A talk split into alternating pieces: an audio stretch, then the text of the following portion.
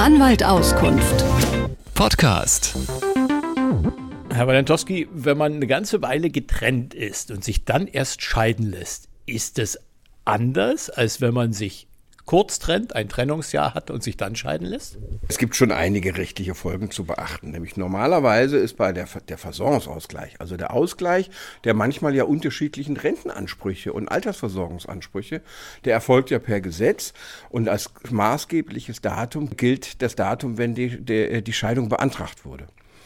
Und man trennt sich jetzt ohne einen Scheidungsantrag zu stellen. Und dann kann eine Ehe ja viele, viele Jahre noch fortbestehen, auch wenn die eigentlich sich wirtschaftlich verselbstständigt haben und gar nichts mehr miteinander zu tun haben. Und was passiert dann am Ende mit dem Versorgungsausgleich? Was passiert dann mit dem Versorgungsausgleich? Die haben sich 2006 getrennt und 2021 ließen sie scheiden. Sie waren auch schon gut beraten. Sie haben nämlich schon zur Trennung eine Trennungs- und Scheidungsfolgenvereinbarung getroffen, in denen sie gewisse Dinge geregelt haben, dass sie auf Unterhalt verzichten und eine, eine Gütertrennung vereinbaren, dass sie so ein bisschen rechtlich auseinander sind. Sie haben aber auch gesagt, der Versorgungsausgleich soll dann nach den gesetzlichen Bestimmungen durchgeführt werden, wenn die Scheidung auch tatsächlich erfolgt.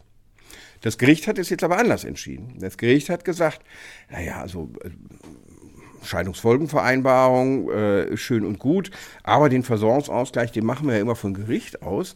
Wir nehmen jetzt nicht den Zeitpunkt, wer hat welche Rentenansprüche erworben bis 2021, sondern wir nehmen einfach 2006 plus 1. Warum 2006 plus 1?